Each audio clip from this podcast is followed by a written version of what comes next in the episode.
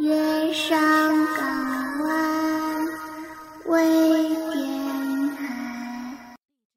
欢迎收听《异闻录》，每晚一个离奇鬼故事。作者：王雨晨。播讲：迷之音。第八十四页。王俩。有些办公室里啊，很少办公室，就像是老板的或者是营销部的。只不过前者指挥别人去外面办公，后者呀是被别人指挥的。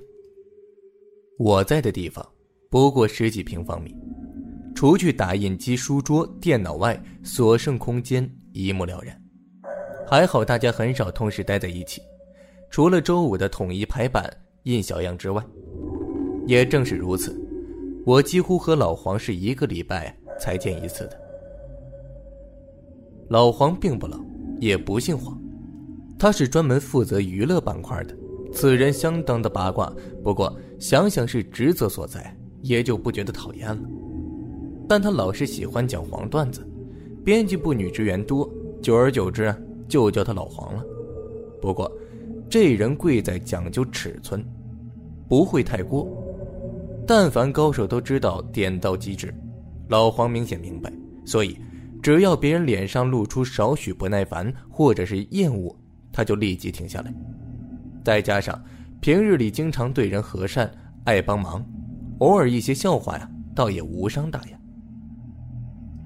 今天早上就我和他来的早，于是啊，他只好拉着我说：“知道我们记者的老祖宗是谁吗？”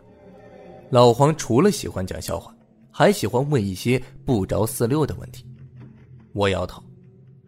老黄自然得意的告诉我，说是张良。这下我摇头都不会了。你瞎说！我马上回答道。但老黄要的就是这效果。想当初这霸王，被困在垓下，不是唱歌吗？老黄笑道：“是啊。”我忽然觉得自己有些被他忽悠了。不过既然无聊，就听他说吧。他不是念着“虞姬虞姬奈若何”吗？老黄说：“对呀。”可那不是他怕自己女朋友落到流氓之称的刘邦手里吗？嘿，你错了，人家其实念的是“虞姬”，“虞姬奈若何”，就是娱乐记者呀。娱乐记者，我拿你有什么办法？你想想，当时最有名的两个男艺人是谁？是项羽和刘邦吧？最有名的女艺人是谁？那就是虞姬了。所以，张良就是对项羽子弟兵报道说，项羽和刘邦哪里是争天下，其实啊是争女人才打仗的。这绯闻一夜之间就传开了。八千子弟兵当然是觉得不爽了，于是。都不愿意做那些没意义的炮灰，所以说，张良是我们记者，准确的说是娱乐记者的祖师爷。我不禁哑然失笑了。我忽然仔细看起来，老黄，斑秃的头顶，犹如一个足球一样，未掉光的头发毛茸茸的一块块的挂在闪闪发亮的头皮上，虽然才小四十，人却憔悴的厉害。如同一节子暴晒多日的腌萝卜干干巴巴的翻起褶皱的黄皮，也难怪，他们比我们辛苦，而且经常被像鸭子一样赶来赶去的，加上熬夜、早起、风吹日晒，还真以为抹点大宝就没事了，洁白干净了，可以当老白脸而不是老白干了，那完全是自欺欺人了。不过。最近看见他，却发现不仅仅是脸，仿佛整个人都有点奇怪。他没结婚，准确的说是刚离婚。他们那个部门离婚是家常便饭，换老婆比换底片都勤快。有时候搂着相机的时间比搂着女人长，这恐怕除非对方能长成相机一样，否则都不会开心的。可是，我最近每次听见他接电话，总能传出一阵阵的。婴儿声音，有时候是哭声，有的时候却是笑声。我曾经问过他，是不是用那种小孩声音做铃声，但他却说没有。而且还奇怪的说他压根儿就没听见。最有意思的是，老黄似乎越来越高兴，他的运气很好，有几则大新闻都被他独家捕捉到了。最夸张的一次，一个小有名气的男明星，深夜上街着急入厕，一时没找到就随意躲墙角进去了，结果这也被他拍到了，简直就是神了。后来这男明星要告他，老黄不在乎，官司打下来，两人都红了，男明星被找去拍疏通尿路的利尿广告了，据说广告词是斟酌了许久。有说是我的地盘尿我的，也有提议是尿一尿十年少，最后反倒是老黄的那句“喝了某某肾宝，尿到天荒地老”被采用了。两人后来还成为了好朋友，只是那明星央求老黄啊拍拍小便也就罢了，其他事情给留点面子。于是，老黄一夜之间成为了报社的台柱，报纸发行量猛增。一个多月以来。几乎所有重大事情发生，他都在场。不过大家问起他来呀，他都只是说运气而已。想想，他上个月还因为一篇报道失实闯了大祸，还好社里念他资格老，才抹平了过去。其实，是事主没什么背景罢了。这世道就是如此，富人的汗比穷人的血要值钱。据说。苦主出事前还打了个电话给老黄，老黄接都懒得接，也可能霉运走到头了，所以现在一路风光。看着老黄接过电话，火急火燎的走出去，我不禁笑了笑。老黄出门不久，他抽屉居然又传来了手机铃声，我只好翻出来赶紧追下楼，但老黄已经不见人影了，我只好自己接了电话。话筒里面只有一个婴儿的哭声，非常刺耳。我围了半天，哭声却越来越大。我是对着听筒的，但这哭声却感觉从后面，或者说从四面八方传过来，将我给包围了起来。我觉得有些不对，立即合上电话。这个时候，自己电话居然响起来，居然是老黄，可他不是没带手机吗？欧阳啊，和老总说一下啊，晚点出大样，我又拍到好东西了。哎，就这样，我不多说了。说完，电话就挂了。这么说，我手里的电话不是老黄的，但那个手机显示的却正是老黄家里电话。想想现在没事，忽然有种恶作剧的感觉。难不成老黄偷偷的金屋藏娇了，还多了个娃娃？估计刚才是那女人打的，听着是我的声音就不敢说话了。想到这儿，也解释通了。老黄家我也认识，很久没去了，干脆啊去拜访一下。而且要在老黄回家之前到。一想到到时候老黄惊愕尴尬的表情，我就想笑。周末只是例行的三校，工作不多，我招呼一下就往他家赶去。老黄住在报社新盖的职工楼，他资格老，正好赶上最后一班自费集资，房子不贵，但也不实惠，典型的小两室一厅。他搬家我去帮过手，不过以后就没过去了。那时候他还没离婚，不过从两人关系来看也不远了。老黄不愧是娱乐记者，除了口才好，经常打官司啊。也让他最后离婚，上法庭游刃有余的。结果房子被他争取到了，前妻则愤愤不平的扬言要报复。老黄不以为然，说要报复他得排队买票，有这功夫还是去搞张奥运门票实在点。说话间我就来到他家了，按了按门铃，毕竟是要见新皇嫂的。我稍微提了些水果和蛋糕，可是门却不见开。我又按了下，不过这次时间比较长。站在厚厚的门外，我几乎能听到里面的音乐声。楼道里一个人也没，我像木头一样就杵在那里。当我以为里面没人的时候，门却打开了。厉行摆好微笑，低着头，刚想把手里提酸的袋子交接过去，冷不丁却发现眼前一个人也没有，但是这门却打开了。这下轮到我尴尬了，只好喊了句：“我能进来吗？”喊过数据，觉得有些不耐烦，心想和老黄蛮熟的，怎么他找了这么一个不懂规矩的女人？还好房子布局和那次见没多大变化。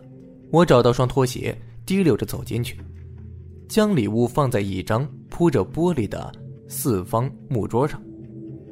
我原以为开门的人可能躲在门口，可当我带上门，却依然没人。整个房子不大，几乎可以一目了然，但我始终感觉不到有人在。我喊了几句回应我的，只是自己的声音。或许新嫂子耳背。但那孩子不可能也睡得如此死吧？我纳闷起来，于是踮着脚尖走进了内屋。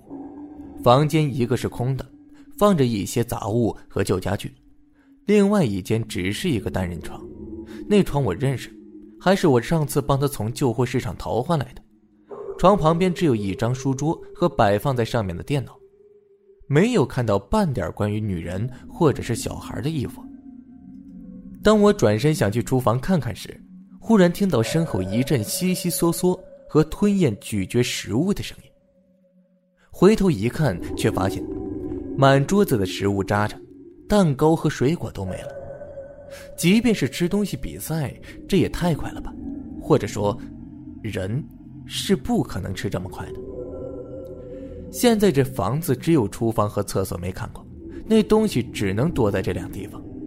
厕所不大，里面什么也没有；厨房也只是几平米，不过灶台下有很多大柜子。我一个个柜子打开，无非是锅碗瓢盆和暂时不用搁置起来的厨具。不过最后一个柜子旁边却散落着一些黄色犹如小米一样的蛋糕屑。我将手慢慢伸过去，刚想打开柜子，大门却响动了起来。老黄来了。我只好赶紧走过去。你在这儿做什么呀？老黄吃惊的望着我，他一头的汗，脸上还有被烟熏的乌黑，手里小心的握着相机。啊，这不，你把手机落到办公室了，我也很久没来了，所以顺便送过来。不过有人帮我开门，但进来后却什么也没看见啊。我故意把阿子拖得很长，老黄脸色有些不妥。谁叫你进来的？说不定是我自己门没锁好，还好是你，要是贼就完了。看来啊，我虽然一无所有，家中还是要养一条狗。老黄，你家里到底养了什么呀？我猛地追问一句。啊，没，没什么。老黄有些慌张，我看见他手里好像提了袋什么东西，趁他没注意，我一把就拉过来。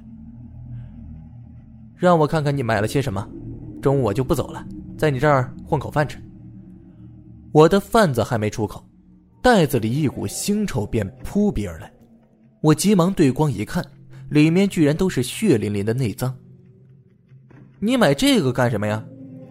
我记得你说过最讨厌吃下水的。我将袋子扔给他，不关你事儿。老黄有些生气，一下把我推到大门口。还指着桌子上的垃圾骂我：“你这哪里像来做客的？把我家弄得乱七八糟的！快走！我收拾完之后还要赶下午的文考。”接着，不由分说的就把我扫地出门了。我嘟囔着回到了报社。不过，可以肯定的是，老黄一定瞒着我什么，而且应该和他最近出色的表现是有所关系的。或许，他怕我知道和他竞争。但那天后，老黄照例是一星期来我这儿拿小样，但不再和我说话，更不再和其他人说话。接手机的时候，婴孩哭笑声啊，居然也没了，取而代之的是，我仿佛听见有两个老黄在说话，犹如双声道或者是回音一样。不同的是，一个苍老些，一个却异常的稚嫩。老黄依旧到处抓新闻，或者说新闻到处抓他。他几乎抢了报社所有栏目的摄影记者的饭碗。他倒蛮不在乎的，每月领取丰厚的报酬。只不过他脸色越来越难看，原本头上还残存的几块绿洲也完全的凋零了，眼圈黑黑的，皮肤也有黄，变得搅拌了水泥沙粒色了。终于有一天，他拉住了正要出门的我，哎，来来我家好吗？就晚上，我有事情告诉你。我早预料到结果了，但没想到这么快。下午下班后，我买了点卤菜，再次和老黄一起回家。路上，我特意没让他坐车。到底怎么回事？想让我帮忙，最好别隐瞒。我问老黄，老黄一副欲言又止的神态，最终啊，才哽着嗓子慢慢说起来。我开始啊，还以为捡到了个宝贝，可是，现在看来啊，他已经粘上我了。老黄的声音带着哭腔。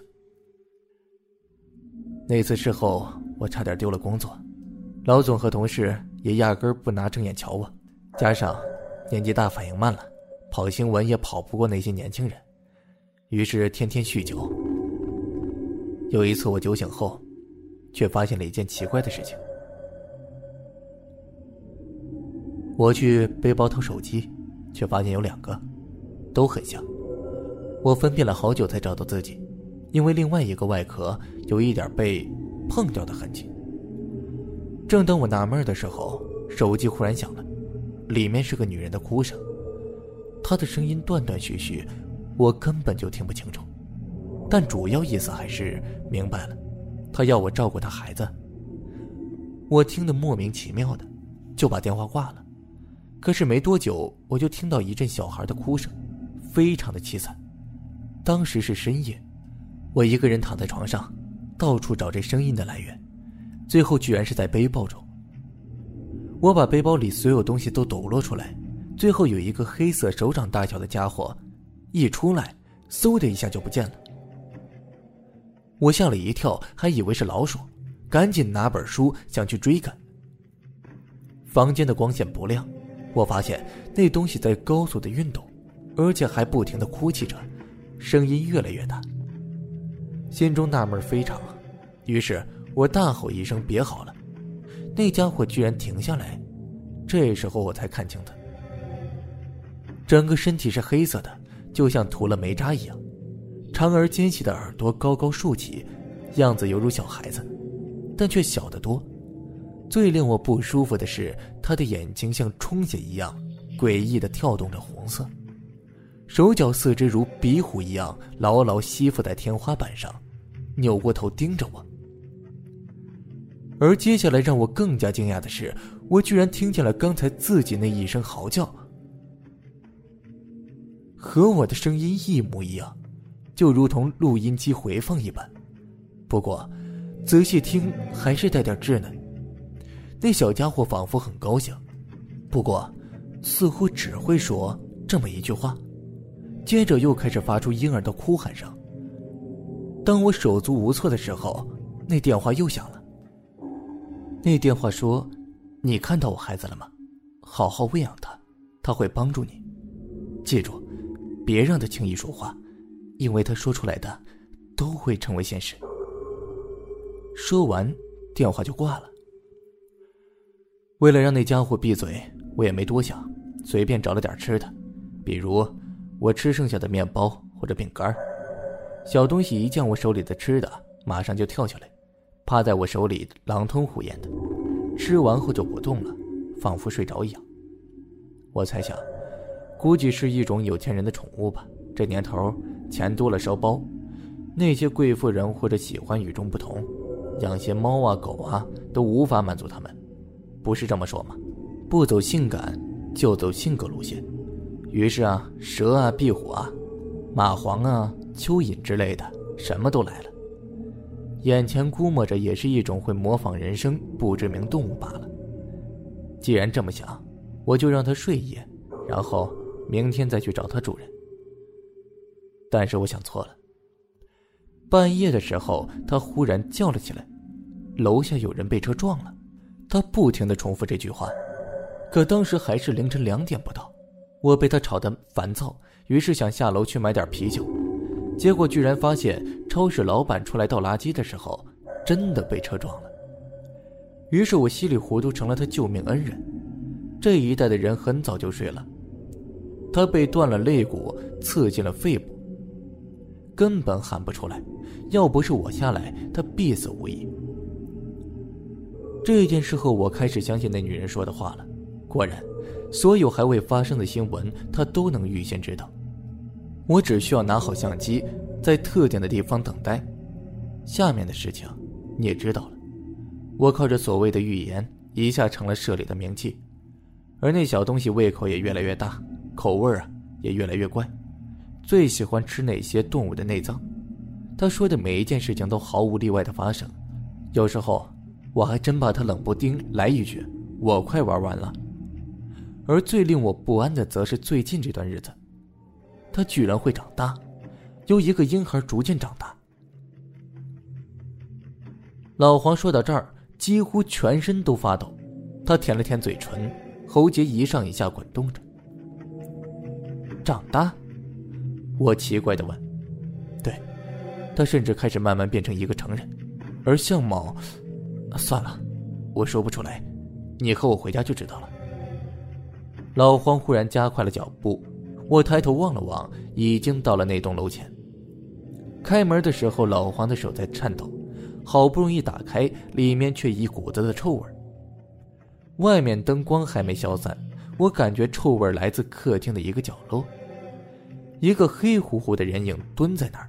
不停往嘴巴里塞些什么，他似乎发觉了，猛地跳起来，像猴子一样敏锐，但又如老黄所说，如同壁虎一样趴在对面的墙壁上，伸出黑色舌头，警惕的望着我。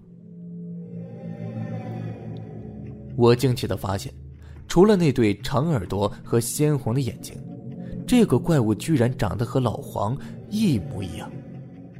我回头望了望老黄。有些无语，老黄则摇头苦笑。无论如何，我得走近点看看。抱着这种想法，我向前踏了一步。你会摔倒？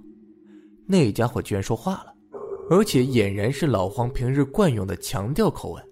还没等我反应，果然脚底一滑，啪的摔在地上。我顾不得揉屁股，看了看地面，没有任何东西。我居然莫名的摔了一跤。墙壁上的老黄咧开嘴笑了笑，缓慢地爬行到我身边。到了近处，我更觉得他嘴巴里的臭味非常的浓。他天天倒是吃这些剩的内脏，还最喜欢等腐烂以后再吃。老黄强忍着走过去，提起墙角被血浸透的塑料袋。我真的快疯了，每天对着一个酷似自己的人。老黄一边说，忽然一只手伸进袋子。他几乎是下意识在做一样，我吃惊的望着他，用手拿起一片破碎的竹竿，毫不犹豫的往嘴里塞。我连忙大喊一声，冲过去打掉他手里东西。这个时候，老黄才如梦初醒似的望着我。我，我到底在干什么？老黄看着满手的血污，痛苦的喊道：“你在喂养我，你吃就等于我吃。”那家伙居然笑嘻嘻的回答：“这次他没爬醒，而是跳下来，正如常人一样走到我们面前。你看，你就是我，我就是你。”像极老黄的家伙一边说着，一边揉搓着自己脸。他的脸在急剧的老化，仿佛是在水中揉搓着一块烂布，而老黄的脸也在慢慢的变化。眼角的皱纹慢慢的伸延出来，就像一只无形的手缓慢的割过去似的，而老黄的呼吸也渐渐的沉重起来。我要死了，你也要死。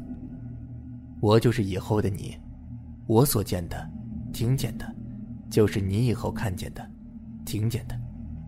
他依旧是用着老黄的声音，但无比的苍老。老黄忽然暂时清醒过来。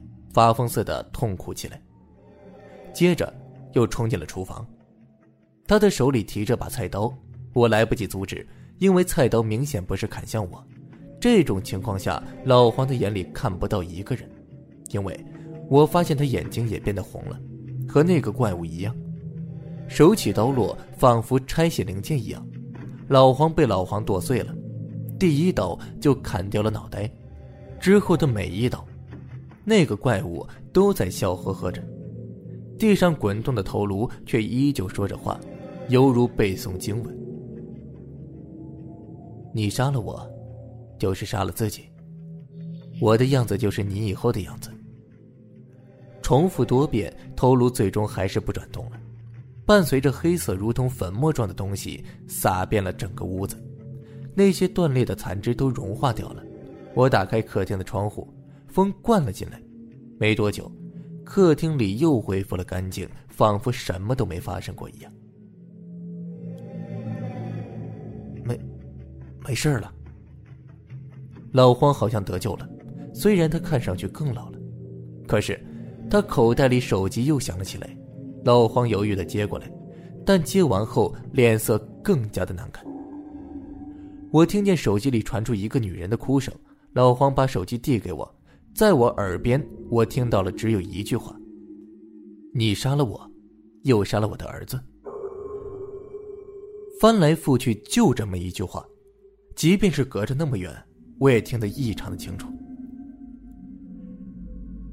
你走吧，让我一个人安静下。老黄不再出声，我安慰他几句，只好回去了。临走前，我不放心拿走他菜刀，而他犹如一个木头人一样，靠着墙壁坐着，抱着头低声的哭泣。我没有回家，而是去了报社。还好这个时候啊，依旧有人值班。我调出了总社的以前的档案，关于老黄上次社内处分的存档。原来那次老黄抱到了一位未婚怀孕的少女，而他原本是希望借助老黄求助社会，来向社会求救的，并希望让那个不负责任的男人悔悟。但老黄擅自把他照片登了出来，并将女孩子写成了富商的情妇。按照老黄平日的逻辑说，既然有照片，就要上照片，要不脸就白拍了，这样才显得真实。结果很显然。女孩是外地打工者，求诉无门，然后跳楼自杀了。死了人之后，多少闹大了。不过还好，在这城市连个熟人都没有，老黄责任也就不了了之了。但是，据说那女孩是半夜跳楼的，临死前她打了个电话给老黄，不过老黄根本就没去接。而且尸检的时候，肚子里的孩子不见了，只是在尸体双腿下面有一道延伸很远的血迹。就如同爬行过一般，而那手机也不见了。女孩有照片，就是老黄照的，同时还有另外一张，不过是尸检官拍的。老黄那张清秀可怜，而死去那张也没多大的变化，只是眼睛通红而已。我关上电脑，不知道明天老黄能否还能来上班，或许，即便他还能来。也不过是个躯壳而已，魂早就没了。至于是什么时候，到底是今天还是女孩临死那夜，我说不上来。不过，即便是娱乐记者，似乎却也在经常制造悲剧。究竟是娱乐了那些读报纸的人，还是娱乐了自己，那就不知道了。王亮，木石之怪，亦有说是为山川之精。状如三岁小孩，红眼长耳，赤黑色，喜欢模仿人声，用以迷惑人。收听更多节目，请关注我们电台公众微信号 FMYSJW，官方微博“月上港湾微电台 ”，QQ 听友群四九八九八九幺八八。电台现在面向所有听众朋友们征集你们身边的故事，无论是你们的爱情故事，还是遇到的灵异事件，亦或是想要点歌送祝福，都可以编辑文字发送到我们的官方邮箱 fm ysjw at 幺六三点 com。电台主要招收文编作者、美工及音频后期。有意者可加入应聘 QQ 群：三七幺三九二四七九。